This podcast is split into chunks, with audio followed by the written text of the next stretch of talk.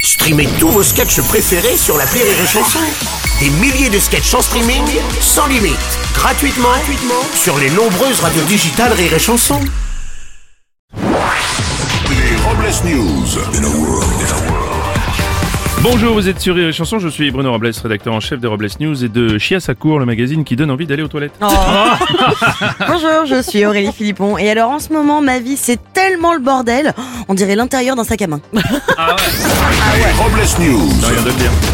L'info du jour jette un froid. Oui, le président des États-Unis, Joe Biden, s'est fait vivement critiquer par de nombreux Américains pour avoir commémoré l'attaque terroriste du 11 septembre depuis une base militaire située en Alaska. Bah c'est normal, hein, vu son âge avancé, ils ont préféré le garder au frais. Mm. On n'est jamais trop prudent.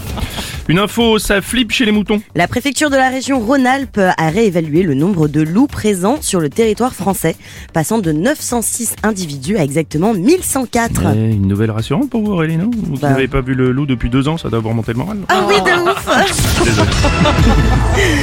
Une info, l'ami Ricoré du Nord. Oui, le dirigeant nord-coréen Kim Jong-un est parti dimanche dernier en train en direction de la Russie afin d'y rencontrer Vladimir Poutine. Les syndicats ferroviaires nord-coréens viennent de lancer une grève qui... euh, qui vient de se terminer après de très courtes négociations.